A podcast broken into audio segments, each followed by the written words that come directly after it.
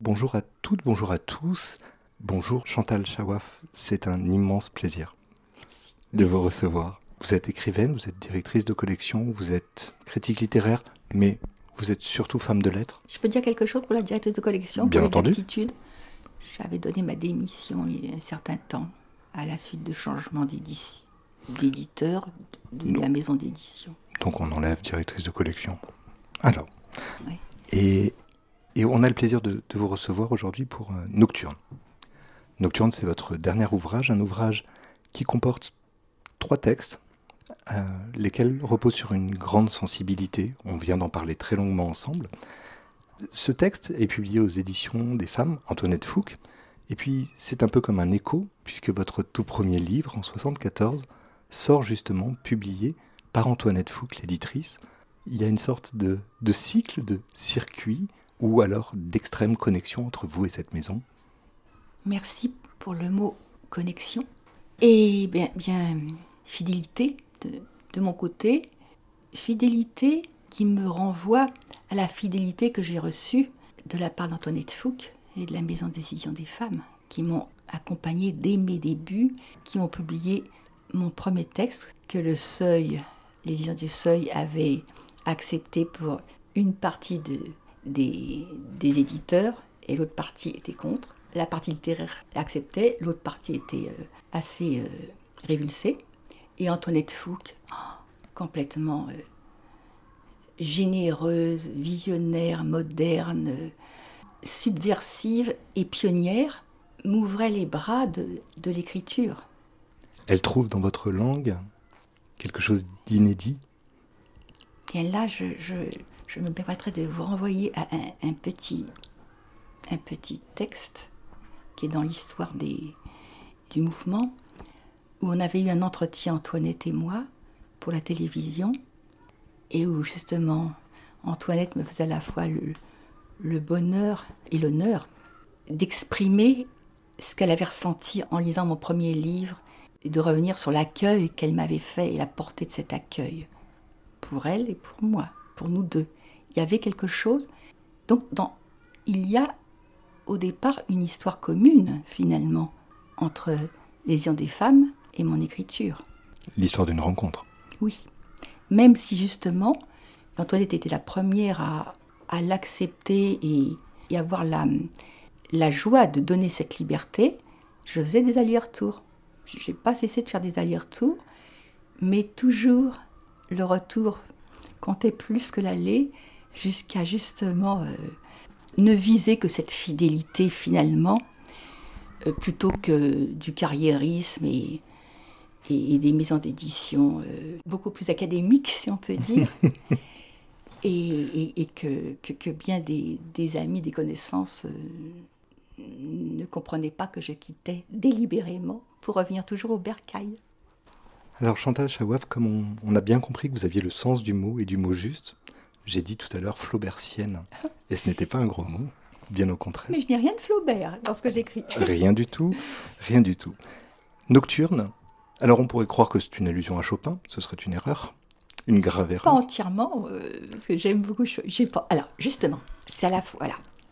J'ai voulu évidemment me différencier des nocturnes de Chopin, mais c'était aussi en moi une référence à la musique, Chopin aussi, surtout, et à la musique euh, qui me berçait dans, dans mes, à des moments de mon écriture qui étaient euh, la préadolescence, où j'écrivais en écoutant Chopin, Berlioz, Wagner, euh, Liszt, et c'était voilà, ce qui, ce qui était suivi après par Big Alley, Elvis Presley, les Platters, etc. L'un n'empêchait pas l'autre, et chez moi, les mélanges de genres sont toujours bienvenus. Ah, et, et pour cause, puisque en introduction, en exergue de l'ouvrage, vous invoquez trois personnes et non des moindres, Aristote, Antoinette Fouque justement, et Sharon Stone. Oui.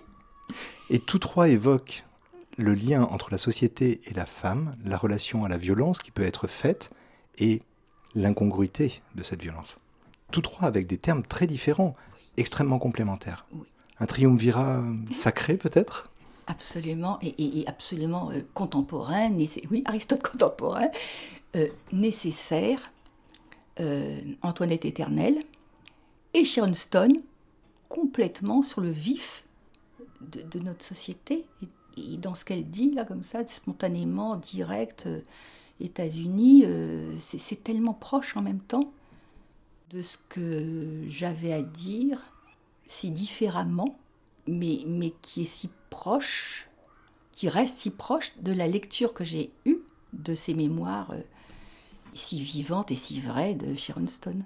Elle explique que chaque génération a cherché les mots pour parler de la violence, en l'occurrence du viol plus spécifiquement, et que chaque génération reste à la recherche de ces mots qui vont parvenir à transmettre, à partager, à créer l'empathie qui permet soit de se dépasser, l'autre de recevoir un message.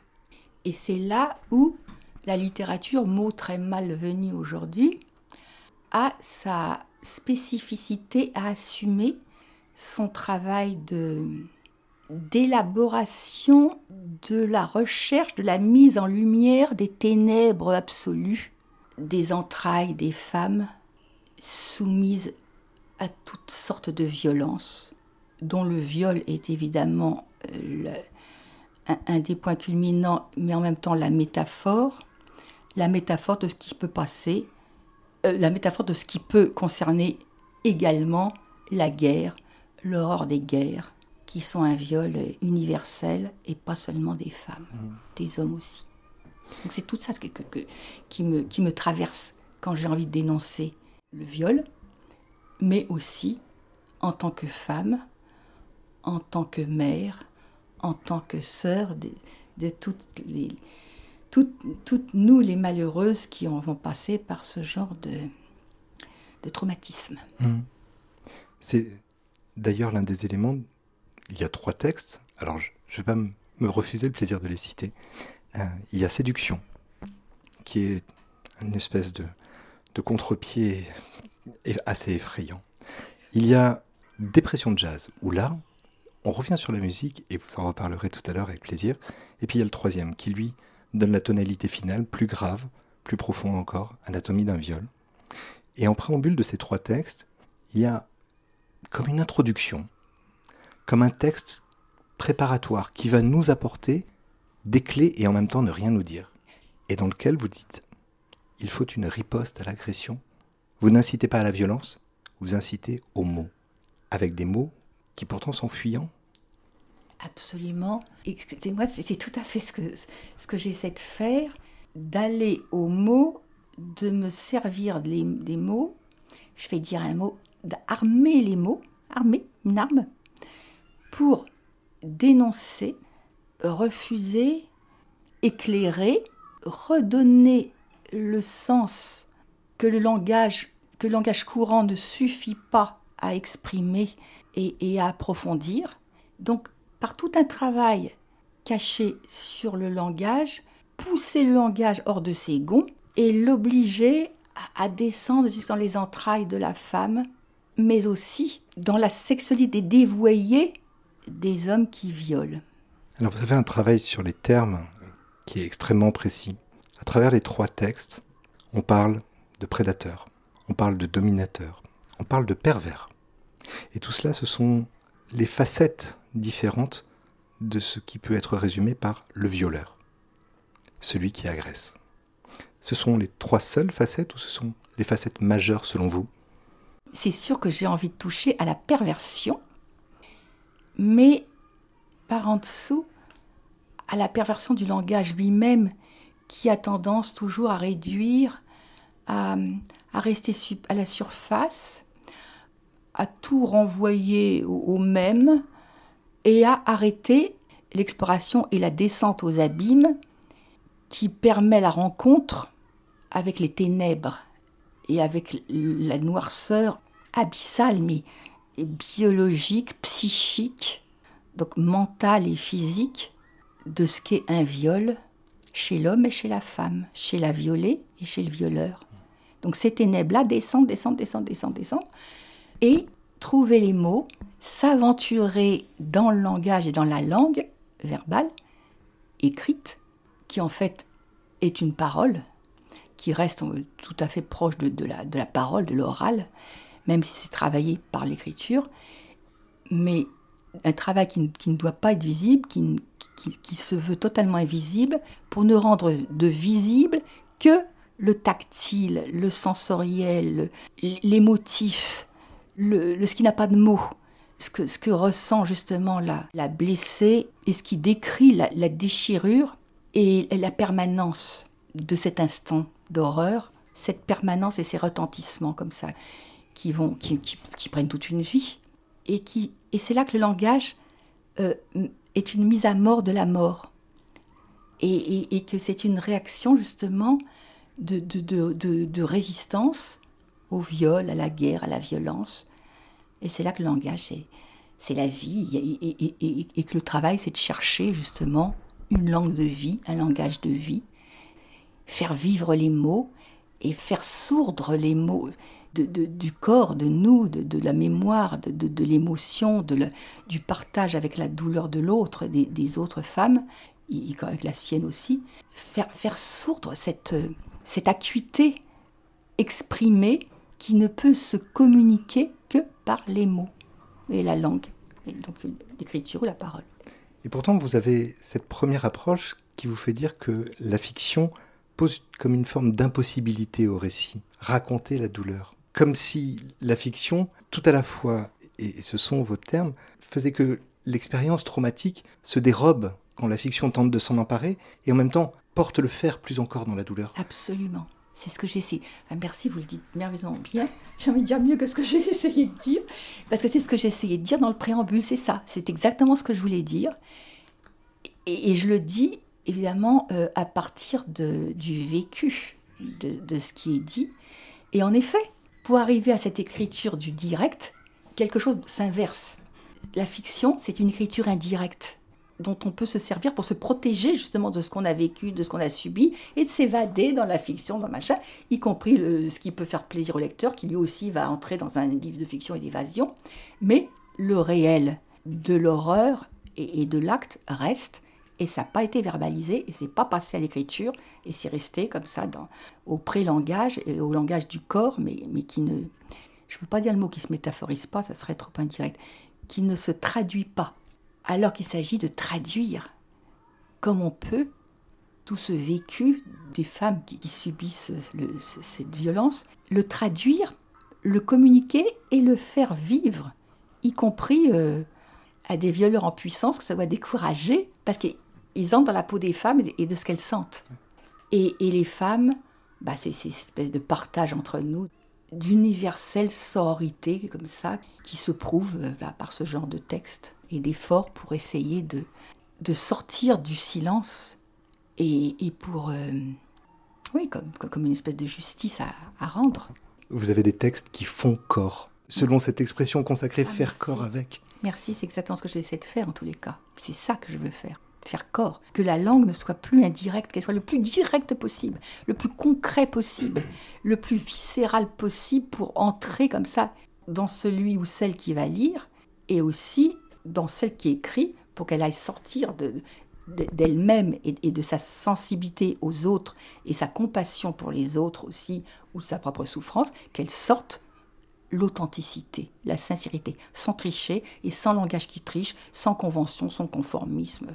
Allez, allez, là, on dénonce la violence avec la violence du langage. Alors ces trois textes, séduction, euh, dépression de jazz, anatomie d'un viol, sont dirait-on aujourd'hui de manière un peu vulgaire et contemporaine, des déclinaisons.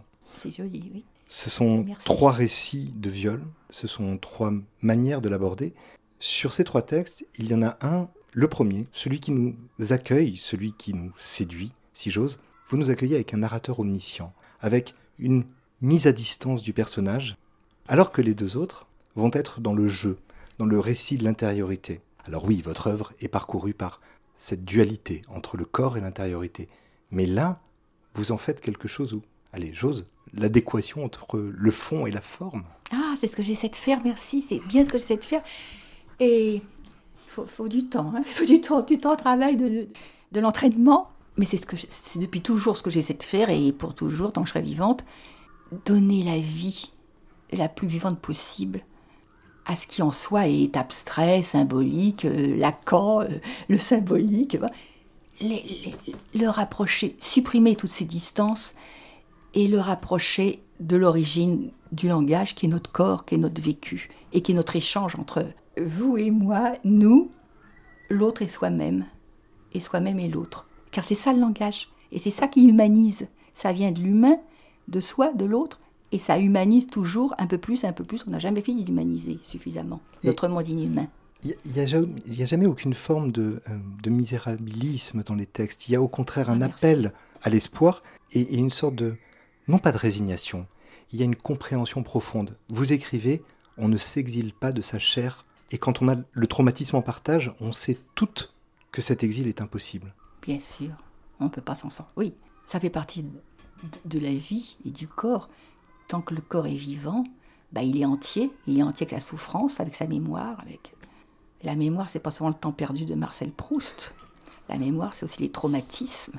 Et les traumatismes qu'on met beaucoup de temps à décrypter, à faire passer du, du fin fond au, à la surface qui va permettre de rejoindre l'autre et de se sentir rejoint par l'autre et qui va quand même euh, fonder quelque part ce qui s'appelait la littérature. Est-ce que est, qu'aujourd'hui ça ce mot a encore un sens, euh, comment dire, vivace et, et politique et utile, pour moi, oui. Mais voilà, je ne sais pas s'il ne faut pas continuer de, plus que jamais, de défendre la littérature. Et l'écrit? L'écrit. Et alors, je, prolonge hein, cette, cette, idée. Il y a cette phrase. Personnage du troisième texte, Anatomie d'un viol. Un jour qu'elle souhaite sortir du tumulte de mon sang de violet. Alors, on a des échos de tragédie antique, mais on a surtout ce sentiment que vous créez une nouvelle espèce humaine, celle des gens brisés, celle des gens fracturés, celle des gens qui ont été détruits, celle-là même qui a été tronquée de son enfance. Ce sont les mots que vous lui donnez. Oui. C'est une espèce autre, celle qui a la souffrance en partage. Mais malheureusement, cette espèce, elle est vieille comme le monde. Elle ne concerne pas que les femmes. Elle se reproduit tous les jours, car voilà la guerre, l'Ukraine, le gâchis des vies humaines utilisées, jetées comme ça dans les combats absurdes et, complètement réactionnaires, et dans une, comment dire, une escalade de la mort toujours plus forte que la vie et toujours en combat de la vie, comme s'il n'y avait pas d'autres langages possibles, d'autres pistes possibles, et d'autres lieux, lieux du corps et de l'humain qui devraient être sacrés et à sauver et qui appellerait et demande des recherches euh, qui doivent être sans limite pour parvenir à une vraie paix du corps avec le corps et de l'humain avec l'humain. Hmm. Accepter, comme disait Rimbaud, que je sois un autre et que cet autre est voix au chapitre, autant que moi. Ah, Rimbaud. Nocturne euh, est sous-titré Trois violences. On comprend pourquoi ces trois violences. Et Chantal Chawa, je vous remercie d'avoir partagé ce temps avec nous. J'aurais une ultime question, si vous permettez. Que je voulais vous dire, c'est moi qui vous remercie. Mais alors, pour votre, profonde compréhension et, justement réceptivité qui, qui, à mon tour, me rend réceptive à l'écriture en soi, vous voyez, en, soi, à, cet organe d'écriture qui est finalement euh, quelque chose que, qui fait partie du corps. Mmh. Ce, genre d'écriture, enfin, cette écriture qui exige, cette écriture qui exige tellement des mots et de la langue, en fait, c'est la fonction d'un organe qui est en nous, être humain, que n'ont pas les animaux. J'adore les oiseaux, je vis avec des oiseaux tout. ils sont passionnants, ils ont des tas de choses proches de nous, mais ils n'ont pas le langage que nous avons. Alors, je, vous replonge un peu dans le temps. En 1979, vous étiez interviewé par euh, Bernard Pivot. Je suis ravi de m'inscrire dans la lignée des gens qui ont eu le droit de vous interviewer. Et Bernard Pivot vous demandait de tout ce qui n'existe pas, quelle est la chose dont vous auriez le plus l'usage? À l'époque, vous répondez l'immortalité. Aujourd'hui, si je vous repose cette question, que répondez-vous? Aujourd'hui, où je suis beaucoup plus proche de la fin qu'à cette époque, où je, il y avait combien d'années? Il y a, je sais pas, 50 ans, 40 ans? Quand on aime, on ne compte pas. Je sais plus. ah oui, j'aime beaucoup, oui. Quand on aime, on ne compte pas. Mais évidemment, c'est un, c'est un vœu, euh, comment dire, c'était une métaphore de mon refus de la guerre et de la violence et du viol. Immortalité. C'est pas l'immortalité en soi, c'est qu'il n'y ait plus cette mort comme ça qui, gâchent la vie, qui abrègent, y compris nous-mêmes, y compris chacun. On, ne respecte jamais assez notre propre vie ou le sens de la vie, qui, est si provisoire. On n'en a pas assez conscience et on n'est pas assez initié ou assez entraîné à, préserver ce trésor. Donc c'est ça l'immortalité. Qui, derrière ce mot, c'est ça que je voulais dire. Et Nocturne est probablement une magnifique ode à la préservation de l'existence et aux besoins de la préservation de l'existence. Chantal Chawaf, merci infiniment. Au plaisir de vous relire. Merci de mon côté. Je vous remercie beaucoup, beaucoup pour votre lecture. Ça m'encourage à continuer d'écrire. J'espère bien. Les éditions des femmes, Antoinette Fouque, présentent Sept pierres pour la femme adultère de Vénus Corrigata, lu par Brigitte Fosset et l'auteur. Un matelas, une marmite, une chèvre. Nous laisser draps aux gens de Rouf, sans le moindre regret. Sa seule inquiétude concerne les pierres entassées sur la place. Pour elle, rien que pour elle. Laquelle de ces pierres l'atteindra en premier? Laquelle l'achèvera? Le matelas, la marmite, la chèvre? Elle les gardera jusqu'au moment ultime. Le cher l'a promis. Le cher n'a qu'une parole. Après, arrivera ce qui arrivera. Le matelas, la marmite, la chèvre allant entre d'autres mains. Elle se demande si ces gens pourront la porter jusqu'au tumulus de pierre, ou s'il faudra la traîner sur le sentier rougi par le soleil du couchant. Les lapidations ont toujours lieu à cette heure. Un matelas de laine, une marmite riche d'une suie centenaire, une chèvre haute sur pattes, c'est tout ce qu'elle laissera derrière elle quand les hommes de Rouf l'extirperont de force de derrière sa haie pour la bousculer vers la place, face au batteur de tambour, qui annoncera sa mise à mort par trois coups rapides, comme le soleil pressé de disparaître derrière la montagne.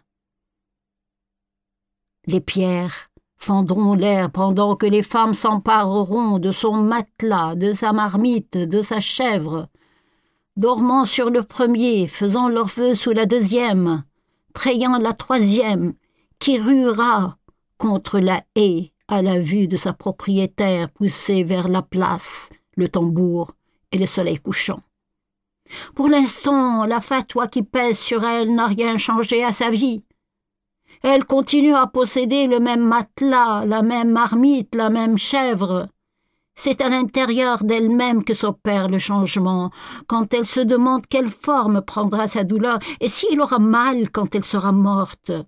Problème qu'elle s'interdit d'évoquer pour ne pas être effrayée le moment venu une question entraînant l'autre, elle n'a qu'un regret, celui de n'avoir jamais su pourquoi la lune rétrécit puis s'élargit au cours du même mois, alors que le soleil reste le même.